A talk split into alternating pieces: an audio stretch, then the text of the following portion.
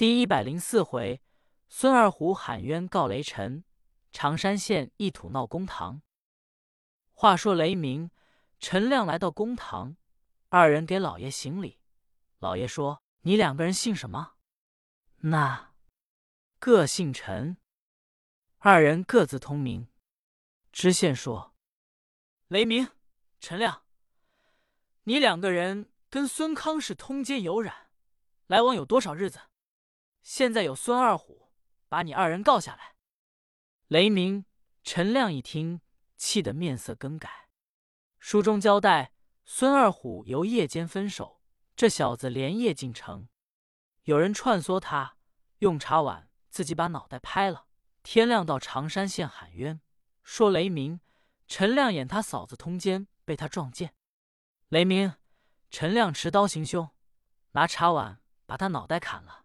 现有伤痕，他在衙门一喊冤，故此老爷出千票，把雷鸣、陈亮传来。老爷一问，跟孙康氏通奸有多少日子？陈亮说：“回老爷，小人我是镇江府人，雷鸣是我拜兄。我二人初次来到常山县，昨天才到德源殿，只因晚上天热，在院中纳凉，听见有人喊嚷杀了人，救人啊！”我二人原在彪形声里，自幼练过飞檐走壁，只当是有路捷，顺着声音找去。声由一所院落出来，我二人应进院中，看是一个男子拿着刀要砍妇人。我二人进去一劝解，方知是孙二虎要谋害他嫂嫂。我等平日并不认识他，把孙二虎劝了出来，不想他记恨在心。他说我二人同孙康氏友好。老爷想情，我二人昨天才住到德源殿。老爷不信，传殿加监再说。我等与孙康氏一不沾亲，二不带故，并不认识。老爷可把孙康氏传来讯问。再说我们是外乡人，离此地千八百里，昨天才来，怎么能跟孙康氏通好？要在这里住过十天半月，就算有了别情。正说着话。老爷早派人把孙康氏传到。原来今天早晨，孙康氏正在啼哭，仆妇回来一问缘由，仆妇说：“大奶奶别哭了，何必跟孙二虎一般见识？他乃无知的人。”正在劝解，外面打门，仆妇出来一看，是两个官媒衣，两个官人。仆妇问：“找谁？”官媒说：“孙二虎把孙康氏告下了。”老爷叫传孙康氏去过堂。孙康氏一听说，好，孙二虎他把我告下来了，我正要想到他去。当时雇了一乘小轿，带了一个仆妇，来到衙门下了轿，仆妇搀着上堂。知县一看见孙康氏脸上青黄，就知道他必是男人久不在家，或者是寡妇。做官的讲究灵音查理。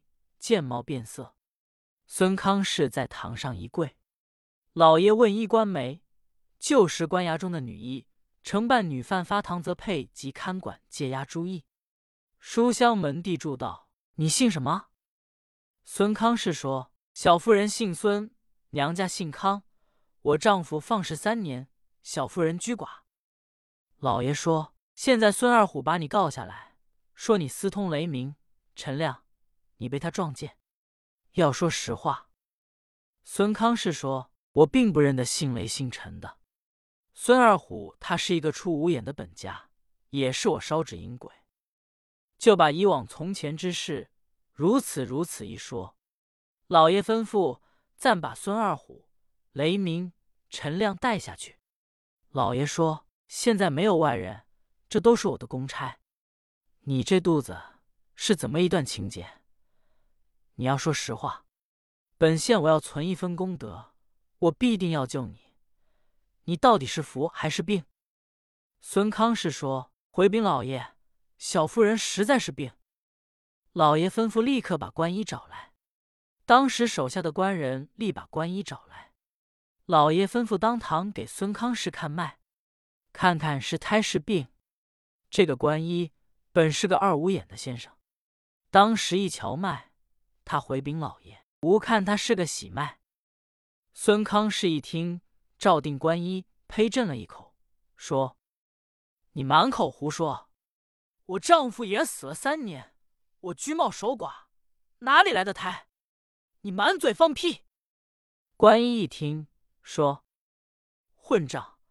我说你是胎，必定是胎。”老爷说：“孙康氏，我且问你，你跟孙二虎在家辩嘴，为何雷鸣？陈亮来给你们劝架呢？”孙康氏说：“小妇人，我也并不认识姓雷姓陈的，皆因孙二虎要杀我，我叫喊救人，姓雷的姓陈的来了，我并不认识。”老爷吩咐把雷鸣、陈亮带上来。这两个人上来，老爷说。雷鸣、陈亮，你二人为何无故半夜三更跳在人家院中去多管闲事？雷鸣说：“我二人视为好，见死焉有不救之理。”孙康氏说：“可恨。”老爷说：“你恨什么？”孙康氏说：“可恨这里没有刀，要有刀，我开开膛，叫老爷瞧瞧是胎是病。”雷鸣一听说，那一妇人，你真有这个胆量开膛？我这里有刀给你开开膛。要是病，必有人给你来报仇；要是胎，那可是你自己明白跟谁通奸的。说着话，伸手把刀拉出来，往地下一纳。孙康氏就要拈刀，幸旁边官人手疾眼快，把刀抢过去。老爷一见。勃然大怒，立刻把金堂木一拍，说：“好雷鸣，你真是胆大妄为，竟敢目无官长，咆哮公堂，在本县公案之前，竟敢亮刀行凶！来人，给我打！”说着话，老爷一抽签，方把签抽出来，只见签上挂着一个纸包。老爷打开一看，勃然变色，呵了一声。